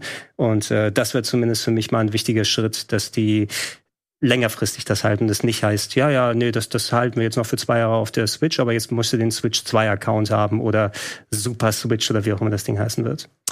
2024 soll es äh, laut den Meldungen soweit sein. Dann soll die neue Konsole erscheinen. Und ich bin nach wie vor fest davon überzeugt, neues 3D Mario Launch-Titel. Ja, ich habe äh, eine Sache vergessen, äh, die ich auch ganz gerne haben wollte. Bitte solidere Dinge als die fucking Joy-Cons. also ja. Joy-Con Drift und die haben sie nicht gut gespielt und alles. Ja, sie sind schön flach, die kann man dann auch gut äh, dann mitnehmen, aber als Standard-Controller sind sie Bullshit. Die kosten auch noch 80 Ich schließe mich an. Ich finde sie auch katastrophal. Die Joy-Cons sind schlimm. Ja. Da, ja, da rennt ihr offene äh, Türen ein. Ich glaube, bis heute haben sie den Drift irgendwie nicht hingekriegt. Nö, die haben den sogar eingebaut in der Switch Lite, ne, wo man die Joy-Cons gar nicht oh abnehmen nein, kann. Wirklich? nein, die, die leiten, die Switch Lite leitet ja auch darunter. Oh mein Gott. No? Ne? das ist ja. schon traurig. Ja, Daumen gedrückt, äh, dass das äh, nicht mehr passiert zukünftig. Aber wer weiß, äh, was die sich ausdenken. Die sind immer für die ein oder andere Überraschung gut. Ja, meint ihr, es wird was komplett Neues gimmickmäßig geben oder wird es dann nur eine, nur eine bessere Switch in Anführungsstrichen? Weil jede Generation haben wir immer was Neues bekommen. Zuerst hattest du Bewegungssteuerung mit der Wii, dann hattest du ein iPad Lite mit ja. der Wii U und jetzt hast du ein mobiles Handheld für daheim gehabt. Ja, anders als Denson ist mir tatsächlich diese Hybridkonsole sehr wichtig. Ich finde es wirklich großartig, dass man sie als Handheld benutzen kann. Äh, das ist einer der größten Pluspunkte und ja, Abwärtskompatibilität wäre äh, wichtig. Ähm, und natürlich auch, wenn mir Leistung persönlich jetzt nicht super wichtig ist, aber wenn ich jetzt anfange, Spiele zu spielen und es, die, sie schaffen keine 30, dann wird es langsam anstrengend einfach. Dann wäre ein bisschen mehr als 20 Frames mit 720p wäre schön. Ja, ja. ja. Gib mir 1440p oder so. Aber die ja. werden sich 100 pro irgendwas irgendwas einfallen lassen. Ich ich brauch's nicht, aber man sagt dann immer okay, Motion Control war auch nie so richtig geil, aber wenn man mal alte Wii Spiele spielt, was ich finde die tatsächlich ganz cool. Was was gab's was gab's für Trends in den letzten Jahren, wo sie dann viel zu spät ankommen wie mit der Wii U? Ist es dann nichts mehr lokal speichern, sondern alles Streaming, dann kaufst du dir gleich einen Handyvertrag mit dazu oh und eine eine eSIM oder so, die du freischalten kannst. Irgendwas werden sie noch mal überlegen. Oh, das, das ist ein richtiges Horrorszenario. Ah, ja, nein, nein, nein, nein, nein. Die sollen sich bitte einfach auf das fokussieren, was sie können. Äh, und zwar richtig, richtig, richtig gute Spiele designen und das im besten Falle mit einer Hardware kombinieren, die halt einfach nicht nervig ist. Und das war die Switch. Die war einfach nicht nervig und das hat schon gereicht. Densen, meinst du, Super Mario Wonder wurde richtig geil? 100 Prozent. 100 Prozent. Vielleicht bin ich aber auch der falscheste Mensch, den du fragen kannst. Ich wollte den Hype mal mitnehmen, weil ich, ich freue mich. Ich will wieder ein neues, schönes 2D Mario. Ich auch, ich auch. Und ich wette, das wird gut. Ich wünsche mir das von Herzen und ich wette, das wird gut. Die machen da keinen Mist. Ähm, wo wir schon bei äh, Nintendo sind, äh, ich habe gerade erzählt, dass sie immer für eine Überraschung gut sind. Jetzt haben sie vor äh, wenigen Tagen im Juli, Ende Juli, die äh, zwei neue Zeldas veröffentlicht. Neue in Anführungsstrichen. Und zwar ist das Zelda Oracles ah. of Seasons und Oracle of Time. Ages. Ages. Ich hab, äh, ich bin ein riesengroßer Zelda-Fan, habe die beiden Spiele aber nie gespielt. Äh, jetzt meine Frage. Ich gehe fest davon aus, dass ihr äh, beide diese zwei Spiele zumindest mal gesehen habt. Äh, eure Einschätzung, mit was sollte man da anfangen, wenn man da Interesse dran hat? Und äh, wie würdet ihr die Qualität dieser Spiele einschätzen im Vergleich zu den anderen 2D-Zeldas? Mhm. Äh, ich kann mal kurz reinwerfen. Ich habe meine im Laden gekauften Launch Games noch daheim. Oh, die schön, sind jetzt schön, ein bisschen was wert, glaube ich. Schön mit Kassenbonne. Ich habe sogar, da drauf ist noch der ähm, Verkaufssticker in Euro und D-Mark, weil das genau zu dieser Wechselzeit war, als sie rausgekommen sind. Äh, ich finde die beide cool, äh, muss ich sagen. Ich persönlich mochte Link's Awakening ein bisschen mehr, weil ich fand, das war so das, das auf gut Neudeutsch tightere mhm. Spiel, so vom Levelaufbau und so weiter. Ähm, aber es führt so ein bisschen die Link's Awakening das Gefühl weiter. Ähm, wenn ich mich richtig erinnere, Ages war ein bisschen rätsellastiger als Seasons. Ähm, Seasons war so ein bisschen mehr auf. Ich glaube umgekehrt. Meinst du? Oder das kann Denzel vielleicht ergänzen? Ich hätte gedacht, ja, dass Ages. Nee, ich wüsste es auch nicht. Ich wüsste auch nicht, welches jetzt welches von beiden ist. Also ja, eins war ein bisschen mehr auf Rätsel ähm, ausgelegt, aber ich weiß nicht mehr, welches es war. Ja, also so äh, eins von beiden auf jeden Fall. Ich, ich glaube, du kannst nicht zu 100% empfehlen, mit welchen du anfangen sollst. Im besten Fall spielst du sie beide. Sind ja beide jetzt in Nintendo Switch Online, meine ich. Ne? Also genau. da wird man ja nicht genau. sich unbedingt entscheiden müssen, welches man vorher kauft und so weiter. Äh, und es gab ja das Gimmick, wenn du das eine durchgespielt hast, hast du ein Passwort bekommen, mit dem du dann im zweiten weitermachen kannst. Es waren mal ursprünglich, glaube ich, drei Spiele geplant. Mhm. Die hätten auf dem äh, Game Boy Color rauskommen sollen, wurden aber zu zwei runtergedampft. Und die gleichen Leute, die die Spiele gemacht haben, haben danach ja auch Minish Cap dann äh, verwirklicht für den ähm, GBA. Wobei ich in meiner Erinnerung Minish Cap auch noch einen Tacken besser insgesamt fand. Ne? sind keine schlechten Spiele, sind richtig gute Spiele, aber wir jammern hier auf einem sehr, sehr hohen Niveau, wenn du es gegen Minish Cap und gegen Link's Awakening vergleichst. Ja, ich glaube, ich finde find beide Spiele auch fantastisch und ähm, ich glaube, dadurch, dass sie jetzt auf der Switch sind, haben sehr viele Mö Menschen die Möglichkeit, sie das erste Mal zu spielen, weil das die liefen ja auch so ein bisschen hin, unterm Radar, sag ich mal. Mhm. Ich glaube, ähm, das sind wahrscheinlich eher die am wenigsten gespielten Zelda-Teile, wenn man jetzt mal von den ganz alten CDI-Spielen und so weiter absieht. Ähm, von daher bin ich super froh, dass die jetzt auf der Switch sind und viele Leute die genießen können, weil ich fand die auch Hammer. Ja, sehr, sehr gut. Ich werde das auf jeden Fall äh, versuchen, zumindest nachzuholen. Ähm, ich habe Minish Cap auch über Nintendo Online endlich mal nachholen können.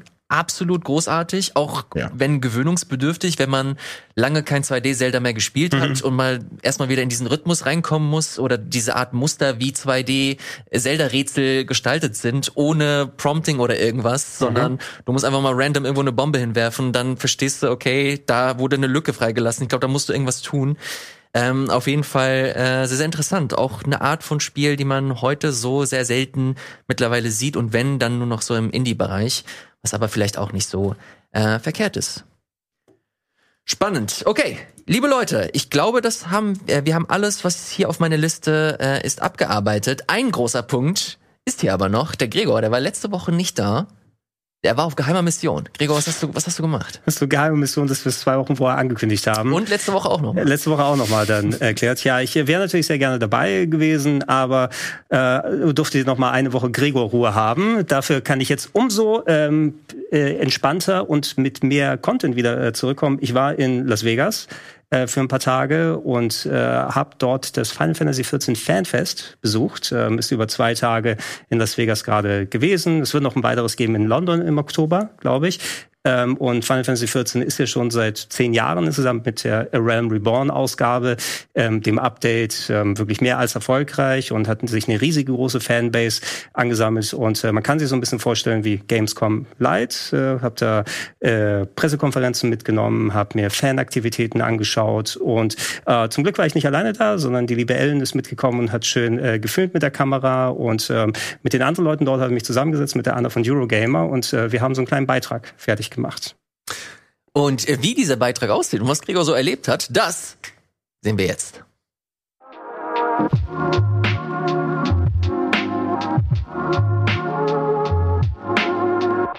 Schönen guten Tag und herzlich willkommen hier auf Rocket Beans TV zu einem Sonderbericht über das Final Fantasy XIV Fanfest. Okay, ich habe den Titel richtig rausbekommen. Äh, ich bin diesmal aber nicht alleine hier auf weiter Flur, sondern Anna von Eurogamer Deutschland hat sich äh, mit mir hingesetzt. Äh, Anna, schön, dass wir das mal gemeinsam machen können. Ja, finde ich auch. Ich freue mich. Ja, wir haben uns ja häufiger mal auf äh, Events getroffen und gemerkt, oh, wir spielen den gleichen Weep-Kram. wir nerden ab. Wir ja. nerden gerne mal ab über Adventures und Rollenspiele und so weiter. Und ähm, Final Fantasy XIV hat äh, mal wieder, machen sie anscheinend häufiger, zum Fanfest geladen. Das bedeutet, es ist wie eine Art Mini-Gamescom, äh, Mini-Convention, ja. aber bezogen auf ein Spiel. Hattest du was von den Fanfesten in der Vergangenheit mal mitbekommen? Ja, auf jeden Fall. Ich finde es auch immer krass, wie wie groß das im Internet präsent ist, wenn mal wieder so ein Fanfest stattfindet.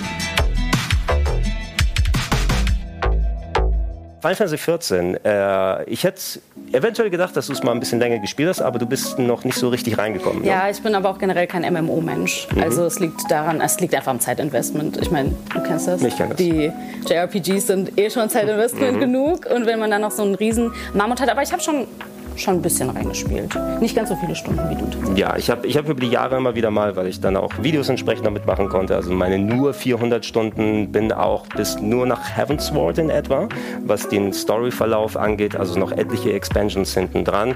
Allerdings, es gibt Leute, die Realm Reborn, seitdem es 2013 rebootet wurde, war ja nochmal ein anderes Spiel vorne dran, also Final Fantasy XIV, das Original hat nicht so gut funktioniert, die 1.0-Version, äh, dass wir jetzt von Realm Reborn inklusive der Expansions das 10-jährige Jubiläum feiern und im ähm, Fanfest oder im Umkreis dieses Fanfestes wurden auch echt viele neue Ankündigungen gemacht. Deshalb, bevor wir über das Fanfest selber sprechen, ein bisschen was über den, den Business da sprechen. Ja. Äh, die neue Expansion wurde angekündigt. 7.0 Dawn Trail. Ja, sah krass episch aus und vor allem ja auch super spannend jetzt für die Fans, weil jetzt ja quasi mit ähm, Endwalker ein ganzes Kapitel abgeschlossen wurde, eine ganze Storyline. Mhm. Und äh, jetzt auch, wie Yoshi dann natürlich selbst sagt, geht sozusagen ins neue Abenteuer, etwas entspannter als vorher. Äh, dementsprechend ist es, glaube ich, auch ein wichtiges Fanfest für die. Ja, auf jeden Fall. Ähm, Endwalker war so die letzte Expansion, die eben diese Hauptstory abgeschlossen oder zumindest zu einem bestimmten Punkt beendet hat, wobei es geht nie zu Ende mit einem MMO, wenn es erfolgreich ist. Ich hätte potenziell gedacht, eventuell, dass vielleicht mal jetzt ansteht, hey, wir kündigen Final Fantasy 17 online oder sowas an, weil wir hatten es ja mit 11 auf 14 auch schon mal, also 11 war ja das erste Online-Spiel und irgendwann haben sie gesagt, wir machen ein neues Online-Spiel. Äh, Aber wer früh, jetzt nach 16 direkt? Ja, naja, es ist aber nicht früh nach 14, muss man sagen. Das ne? Also ir irgendwann kannst du die Grafik auch nicht mehr weiter aufpolieren. Was auch ein Punkt ist, den wir da mitbekommen ja, haben. Also ja. zu Dawn Trail erstmal selber die neue Expansion kommt 2024 raus, glaube ich, haben die dann am beraumt Sommer 2024 ähm, grob. Early, early Summer hat early er Summer. geschätzt. also 2026. Je nachdem, wann sie fertig ist. Und ähm, die Liste ist ellenlang hier. Level Cap ist größer von 90 auf 100. Neue Jobs sind dabei, neue Völker haben wir hier gesehen gesehen, neue Dungeons, äh, Duty Support Update. Ich glaube, Duty Support ist, dass du ähm, KI in die Dungeons mitnehmen kannst. Das war etwas, was von Anfang an nicht verfügbar gewesen ist. Äh, Duty Support von Anfang bis Ende auch. Ja, genau. Also, dass, dass, dass solche Misanthropen wie ich nicht mit anderen online zusammenspielen ja, müssen. Ja, ja. Was ganz gut war, denn für Singleplayer hat sich tatsächlich Final Fantasy XIV zu einem großen Teil sehr gut geeignet, weil es auch Voll. viel Story-Fokus ja, auch viele einfach dann hat. alleine. Äh, und und äh, die ganze Pressekonferenz, da war auch ellenlang mit den Updates, die gekommen sind. Interessant zu sehen, Leute haben dann angefangen zu jubeln bei einem bestimmten Screenshot oder einem Charakter, der nochmal gezeigt wurde. Eine Handvoll habe ich gekannt von den älteren Expansions hier. Bei ein paar sage ich, okay, vielleicht habe ich nicht das richtige Investment, aber die anderen haben sich gefreut. Äh, wenn man sich die genauen Updates angucken will, also ich meine, da wurde groß und breit über berichtet. Äh, du hast ja auch dann entsprechend die Artikel für Eurogamer Germany, Eurogamer Deutschland fertig gemacht. Äh, da wird man eh, glaube ich, äh, im, im, Detail nochmal informiert, wenn man sich dafür konkret interessiert. Ja. Die Freude war enorm groß gewesen, aber das ist natürlich nicht das einzige Programm, weil als Fanfest, das haben sie jetzt da gemacht mit der Ankündigung, ähm, gab es noch sehr viele Sachen, die man drumherum machen kann. Also die Hallen waren rappelvoll, ja, sowohl an beiden Tagen, wo das Fanfest stattfindet, in hier in Las Vegas, falls wir es noch nicht erwähnt haben. ja, ähm, wir flüchten gerade vor der Hitze da draußen ähm, hier im Hotelzimmer und das zu machen, weil draußen selbst abends sind 45 Grad ungefähr. Ja, abends geht's 40. Oh, nur Kühl? 40, nur Kühl? 40. Kühle 40. Äh, genau, ja, aber also mittags geht schon in die 46. 40 hoch. Ja, in den Hallen ist zum Glück alles so klimatisiert, dass wir alle Sehr Verschnupfen kalt, gekriegt haben. sehr kalt. Ja, ich trage ja auch schon. ist der Kontrast dann immer. Aber ähm, dementsprechend, die Leute sind dann in den Hallen unterwegs gewesen und da gab es äh, Aktivitäten für die zu machen. War so ein bisschen so, so, so Kirmesstation, wo man sich dafür anmelden kann. Also, das sieht ja schön bunt aus, aber ich weiß nicht ganz, was man da macht. Muss man da im Rhythmus stehen oder geht er einfach nur so stehen? Ich probiere mal.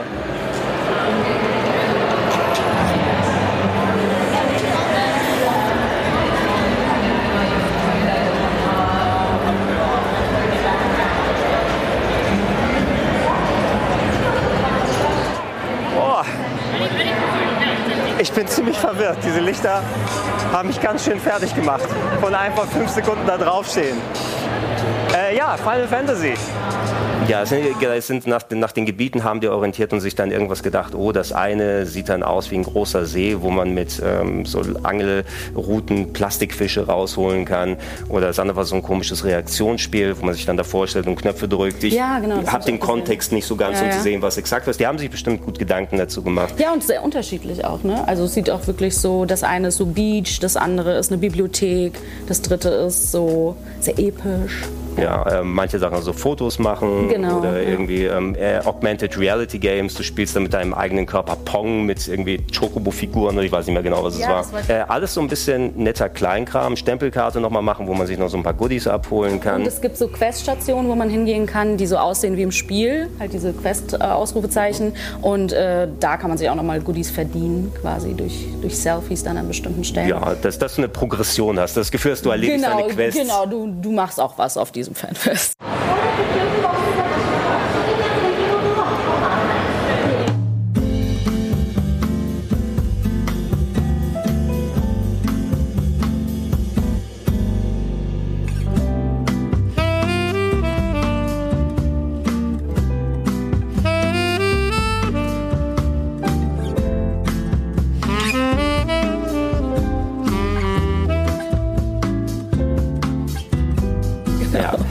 Ich habe mit ein paar Leuten da gesprochen und natürlich ist das ein Part, diese paar kleinen Aktivitäten da Mhm. zu machen.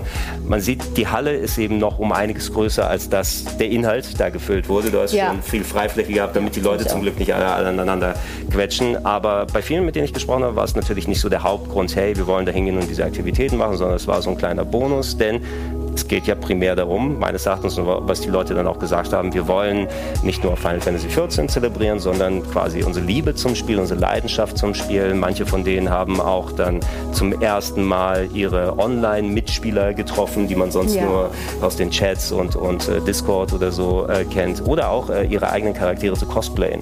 Uh, what was the main reason that you came to the Final Fantasy XIV Fan Fest? I really wanted to meet my FC like members and be able to hang out with my friends. seeing other people, meeting other 14 players. Oh, the main reason? Well, for the expansion announcement. I want to be here for all the hype. Uh, so it's more like a community thing finally to meet the people which you are playing all the time together. Yeah, it's like I've played with them for years, so it's nice to actually see everyone in person because a lot of us live, some of us in different countries. So it's like my first MMO, so these are like the first like in-game friends I've made. So it was like really, really excited to like meet them. Like I met my guild, my FC, mm-hmm. so it's like it was really exciting. Is it everything you imagined? Oh yeah, we just got engaged. Oh, congratulations! And the funny story is, we actually met in game. So we all met up in Vegas. Oh, you met them in Vegas. Yeah, we're all like eight of us are here. So we decided, hey, we're gonna have fun. So it's kind of like a honeymoon then here, yeah? Definitely. yeah. Can you tell me a bit about your character? uh, my character is a keeper of the moon, Mikote. I main white mage, so I really liked the uh, set from Yofrosine. I am a dancer main. I do sta savage content and I do random stuff.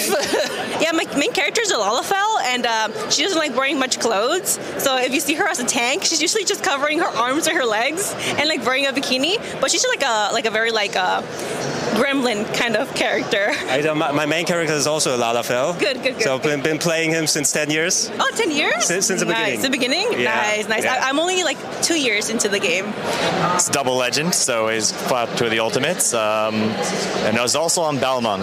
People who know who know. Oh, okay. Nice to meet you and I hope you have a good time here. Thanks, you too. Thank you. Die sahen auch alle sehr gut aus. Da ist sehr viel Technik und sehr viel Aufwand Ja. drin. Das, das will man ja auch ein bisschen so zur das Schau sieht man stellen. auch, ne? wie, viel, wie viel Liebe da so auch reinfließt.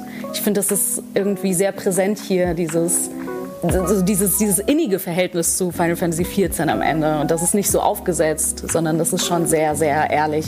Ein Punkt, um kurz nochmal auf die äh, neuen Updates ähm, nochmal zu sprechen zu kommen. Natürlich auch vor Dawn Trail kommt einiges, was sie gestern nochmal mit revealed haben. Es war eine Frage, die ich eigentlich hätte Yoshida gerne stellen wollen, aber die ähm, spätere Pressekonferenz war sehr limitiert von den Antworten, die gekommen sind. Ich hatte das tatsächlich da reingeschrieben, so von wegen, wo sieht er jetzt tatsächlich die Technik von Final Fantasy XIV? Reicht es äh, zum Beispiel immer nur Updates zu machen? Sie haben das ja tatsächlich angekündigt. Jetzt bekommen Charaktermodelle nach und nach ein leichtes Update, ja, dass die mal ein bisschen runder ausschauen und bessere Schattierungen Ja. und so weiter haben. Oder Texturen, Licht. die Bodentexturen, dass sie nicht mehr so, so hässlich aussehen wie noch zu PS3-Zeiten. Ja, aber früher. genau das ist es. Also es ist ja schon ein älteres Spiel und dass es so jetzt erst kommt. Man hat schon gemerkt, dass Yoshida sich sehr darauf gefreut hat und er hat es ja mindestens 15 Mal gestern erwähnt, heute auch noch mal dreimal. Ähm, das ist schon ein großes Ding und ein wichtiges Ding für Final Fantasy XIV, glaube ich, dass es jetzt endlich mal auch so langsam auf das Level kommt. Das ist ja noch nicht, nicht jetzt Gen-Level, aber es geht schon. Es ist nicht langsam. modern, modern. Ähm, ja, die, die Absicht wurde deutlich. Ich hatte die Frage schon eingereicht, bevor dann eben diese Ankündigungen gekommen sind, dass jetzt erstmal nach und nach Updates gemacht werden. Die Specs für die PC-Version steigen ein bisschen. PS4-Version wird nicht eingestellt. Das ist schon mal ganz gut. Also die Leute, die dann noch vielleicht noch PTSD von der PS3-Version haben, als sie es nicht mehr gibt, ähm, müssen jetzt nicht unbedingt auf PS5 äh, umsteigen oder auch auf Xbox. Kommen wir gleich nochmal äh, kurz darauf zu sprechen. Ähm, was ja auch nochmal ein großer Punkt gewesen ist. Äh, aber eingangs hatte ich ja gesagt, kommt vielleicht mal, dass Sie sagen, die, die Technik bei 14 hält uns noch so weit dann hinten mit den Updates und Inhalten, die wir machen wollen, dass vielleicht mal ein neues Spiel fällig wird, wie es von 11 auf 14 gegangen ist. Und das scheint ja jetzt absolut nicht der Weg zu sein. Äh, Yoshida sagt, hatte heute auch noch gesagt, hey, vielleicht läuft das Spiel noch fünf, noch zehn Jahre, noch 30, noch 40 Jahre. Also die planen wohl in der Art äh, immer Updates, Updates, Updates zu machen, ohne dass sie mal die Final Fantasy 14 Welt verlassen. Xbox war der große Punkt. Ähm, wir haben lange Jahre keine Xbox-Version gesehen. Jetzt Überraschungsgast, äh, Xbox Phil Spencer. Spencer. kommt raus in seiner typischen Phil Spencer Art, jugendlich gekleidet, aber der vom Teleprompter wird nicht abgewichen, nicht Einsatz. Aber ich finde, die Inhalte, die gesagt werden, sind natürlich das Wichtige. Vor allem, dass wir endlich mal nach der langen Zeit nicht nur auf PlayStation-Konsolen und PC, ich glaube auf Apple-Computern kann man es mittlerweile auch machen, aber ähm, dass man Final Fantasy 14 auf Xbox-Plattformen, zumindest Series S und X, spielen kann, dass äh, wohl auch dann ja Parität ist, das Crossplay oder sowas dann möglich ist mit einer Version. Und mit der Xbox spiele ich an sich als Spielegerät sehr gerne. Endlich öffnest du auch mal das Spiel jetzt hier Final Fantasy 14 einem viel größeren Publikum, die gar nicht erst zugreifen. Nicht jeder ist im Ökosystem drin oder hat einen PC, der relativ schnell genug ist, um das abspielen zu können. Ja, auf jeden Fall. Und auch spannend, so wie der CEO das beschrieben hat. Er hat auch nicht immer nur Final Fantasy XIV gesagt. Also er hat gesagt, Square Enix möchte Mm, da kommt noch mehr. Zu Xbox. Ich glaube schon, dass die das. Ähm, die, Zu die Zukunft wird zeigen, ja, schaut auf unseren Channels dann auf, wenn ihr mehr Updates haben wollt. Dann äh, kurz um zu beenden nochmal über die Messe selbst oder über das Fanfest selber. So verpflegungstechnisch alles sehr teuer hier in Las Vegas. Also wenn ihr für ein kleines Brötchen 17 Dollar bezahlen möchtet, kannst du es machen. So, mal gucken, was zu essen gibt hier. Wir haben äh, Pizza, wir haben Bowls, wir haben Smoothies, Hot Dogs und Gyros. Jammers mal lecker. Ich glaube, ich weiß, was ich esse. Ein Hotdog. Hat dich äh, das Ganze jetzt nochmal motiviert, nochmal anzufangen? Ja, auf jeden 14? Fall. Auf jeden Fall. Also ich, mein letzter Charakter, den mochte ich auch sehr, sehr gerne. Es war so ein Axtkrieger, so ein Nahkampf. Äh, Also ich finde, es ist auch eine der nettesten und angenehmsten Communities. Also ich hätte jetzt keine Angst, irgendwie in fremde Raids zu gehen. Oder Äh, ich würde auch gern anfangen, aber I don't have the time momentan. Vielleicht kann ich mir das für Ende des Jahres dann aufsparen äh, und dann kann ich endlich weitermachen mit meinem Kwai-Chang Kane, der Lalafell, seit 10 plus Jahren dann unterwegs, seit den ersten Betas. Äh, aber Anna, ähm, danke, dass wir das machen konnten. sehr wir, gerne, danke dir. Ja, wir versuchen jetzt nochmal unbeschadet aus der Hitze hier rauszukommen, nehmen noch ein kleines Konzert mit. Äh, Die Primals. Die Primals, die Final Fantasy Primals. 14 Band.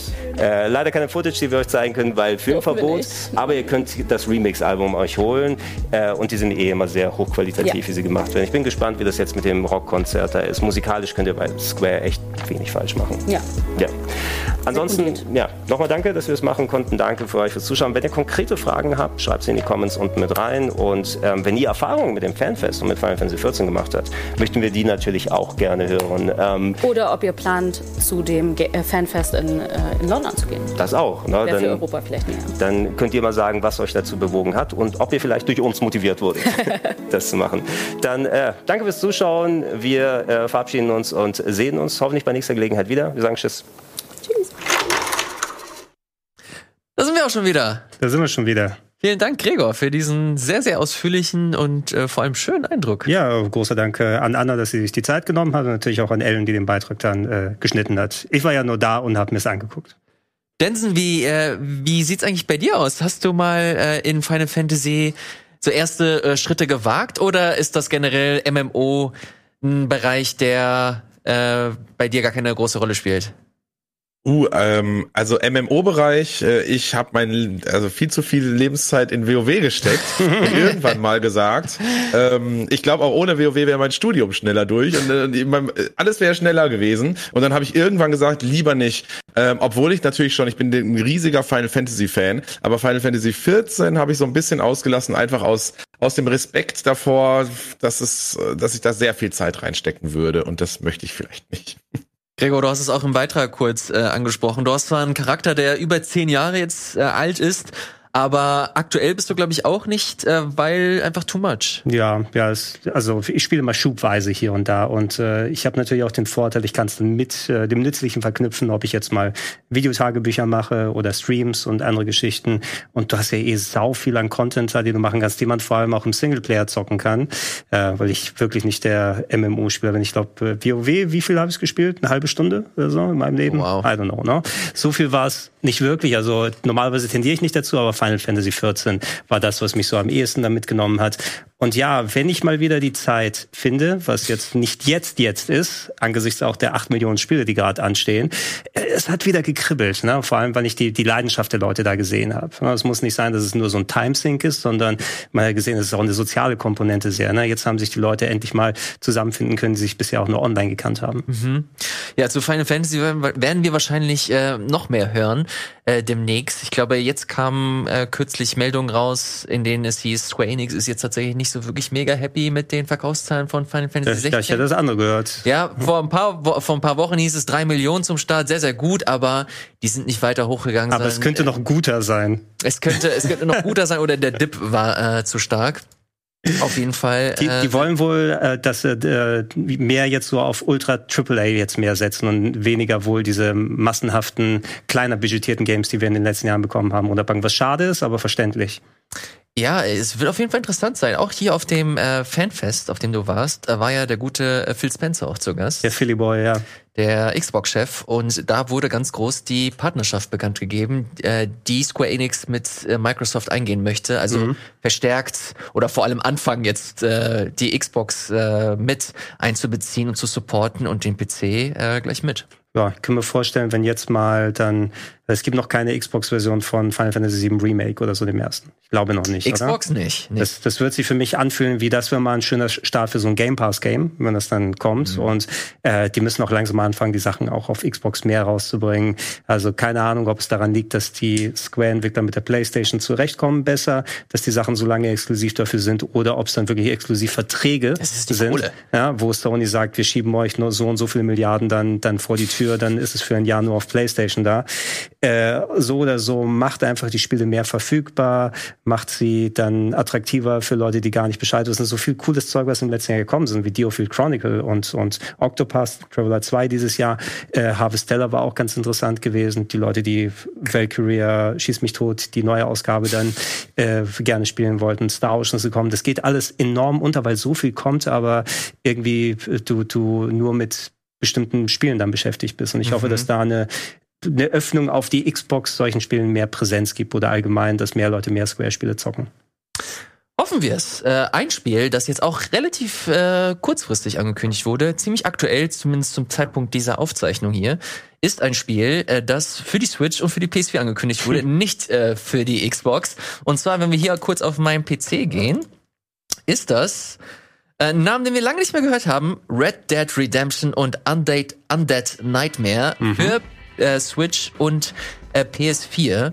Ähm, leider direkt Erwartungen in Check halten, denn es ist ein reiner Port, also kein großartiges äh, Remaster-Treatment bekommen, keine 60 Frames, kein 4K, nichts. Oh, haben, ähm, äh, steht schon, dass es keine 60 FPS sind? Äh, ich habe gerade den Artikel dazu gelesen und da hieß es zumindest, dass 60 Ah. Frames äh, nicht unterstützt werden und das Ding wird happige, äh, happige 49,99 kosten. Ja, äh, steht, äh, die Pressemitteilung habe ich vorhin auch bekommen, habe sie aber noch nicht lesen können vor dem Start der Sendung. Steht da, welches Team das macht oder ist es ein bekannter Entwickler? Das weiß ich leider nicht, das müssten wir äh, tatsächlich checken. Ja, weil ich weiß nicht, ob, also Rockstar, was auch immer die machen, die sind bestimmt sau beschäftigt mit GTA 6, äh, bis das fertig ist und das haben sie bestimmt outgesourced oder so.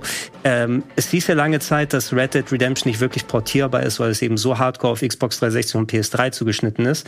PS3-Version war ja sogar eigentlich schlechter per se, weil die weniger Vegetation hatte. Ich hoffe mal, dass sie also die 360-Version jetzt genommen haben. Äh, ich habe lange Jahre darauf gehofft, bringt das mal auf den PC raus, am nächsten Mal mit hoher Auflösung, mit 60 FPS laufen kann, aber das ist das Einzige, was diesen Titel noch so ein bisschen zurückhält. Ich habe noch meine PS3 und auch die 360-Version daheim. Ich glaube, 360 ist auch abwärtskompatibel auf der Xbox. Äh, müsste eigentlich sein, also dass man die auf der Series X auch spielen Ach so, kann. ja, das die, auf jeden Fall, Also ja. au aufwärtskompatibel, Ja, ja, sorry. ja. Ähm, dass man es da auch zocken kann, dass jetzt halb so wild ist, wenn wir einen Port nur auf PlayStation und Switch bekommen. Äh, Ich würde mir trotzdem mal gerne angucken und schauen, wie es ist. Also t- Mhm. Red Dead Redemption 1 hat einige meiner so All-Time Classic Magic Moments im, im Gaming. Denson, bist du interessiert? Ja, ich meine, ich habe beide Spiele. Äh, Red Dead Redemption finde ich schon cool. Ich brauche jetzt nicht einen Port. Wenn es jetzt noch mal wirklich so ein Remake gewesen wäre oder, oder ein ordentliches Remaster, fände ich das schon spannend. Aber jetzt einfach so ein Port brauche ich nicht unbedingt. Nee. Bin ich tatsächlich auf deiner Seite, vor allem für den Preis. Äh, 50 äh, Tacken dafür. Oh Gott, ich, ey. es, es war schon tief unterdrückt hinten im Kopf, aber wir haben doch auch die GTA Remaster oder die Ports bekommen äh, vor eineinhalb Jahren und die waren ja mega scheiße. Ich hoffe, dass das ein besseres Niveau ist. Ach so, ja, das war aber auch, das war so eine, das war so ein richtiges Remaster. Da Ja, haben deshalb sie- vielleicht nochmal nach dem Entwickler gucken. Ne? Äh, ja, ich glaube, wenn das einfach ein 1 zu 1 Port ist, äh, gehe ich mal von aus, dass das äh, nicht so schlimm wird, aber who knows? Gespielt haben wir es noch nicht. Ja, PS, gibt's auch P, gibt's eine PS5-Fassung von Red Dead 2 mit 60 FPS oder so? Oder eine Series X-Version? Und, Bin überfragt. und Ja. ich glaube nicht. Ich will solche Sachen, die müssen mal endlich mindestens 60 FPS bekommen. Die Red Dead, äh, Bloodborne muss es mit 60 FPS Ja, geben. Was, Bloodborne was, was soll, was soll. Ich dieser Scheiß? Ich habe heute eine Meldung gelesen, äh, wo es hieß, okay, man kann jetzt Bloodborne mit 60 FPS spielen, wenn du so und so deine PS5 irgendwie zurecht äh, biegst. Aber naja, äh, ohne Gewähr diese Info. Ich werde es auf jeden Fall äh, nicht machen. Es äh, wird weiterhin äh, gewartet, dass äh, so eine Art von Support kommt, äh, wie Gregor schon meinte, aber naja, dann kommen halt die ganzen neuen Spiele irgendwie nicht. Und äh, irgendwo muss man ja seine Zeit Irgend, investieren. irgendwo muss Sony bestimmt noch eine Minute in das State of Play füllen und wenn man eine Lücke ist, kommt dann das, äh, die Bloodborne, das Bloodborne PS5 Patch oder so raus. Und hier kurz reingeschoben, Red Dead Redemption 2, äh, spielbar auf Next Gen, aber kein Patch, also keine 60 FPS oder irgendwas. Und damit äh, sind wir hier tatsächlich auch schon äh, durch. Vielen, vielen Dank, Denson, dass du am Start warst, äh, dass du dir die Zeit genommen hast. Hat mich unheimlich gefreut. Äh, wenn du Bock hast, äh, gerade was äh, so vor allem deine Spiele angeht, also sprich äh, Nintendo, ähm, Rollenspiele und so weiter, würde ich dich sehr gerne mal wieder anfragen, wenn du Lust hast. Du bist jederzeit Sehr eingeladen. gerne. Sehr, sehr gerne. Es hat mich sehr gefreut. Ich habe mich wirklich gefreut, äh, dass ich hier mitmachen konnte. Ähm, und ja, tolles Format, immer wieder gerne. Das freut mich sehr zu hören. Äh, Kannst du noch mal ganz kurz den Leuten erzählen, wo man dich finden kann, wenn sie interessiert sind, äh, mehr von dir zu sehen? Dann äh, sollte man am besten auf die Twitch-Seite gehen und da äh, Densen86 eingeben. Da findet man mich äh, nahezu täglich, bis auf Samstags, da äh, bin ich offline. Ähm, und da ist so meine Kernzeit, sag ich mal, 16 bis 23 Uhr. Stark, sehr gut. Vielen, vielen Dank, Densen. Gregor, was geht bei dir so? Was machst du so diese Woche? Ja, ähm, also etwas, was ich noch nicht offiziell ankündig, ankündigen kann, aber ich, ich setze mich hier mit dem Kollegen zusammen und wir nehmen was Schönes auf. Äh, ich hoffe, dass das dann auch so stattfindet. Dann haben wir vielleicht eine schöne Ankündigung bald. Uh, mysteriös. Ja, mal, mal, mal, mal, gucken, mal gucken, willst was du es mir wird. irgendwas geben oder gar nichts? Nee, gar nichts gebe ich dir. Der, es muss erst mal stattfinden, dann kann ich dir was geben. Na gut, na gut, lieber Gregor. Vielen Dank, dass ihr dabei wart und macht's gut. Bis zum nächsten Mal, wenn es heißt, neuer Game Talk ist da. bye bye. Tschüss.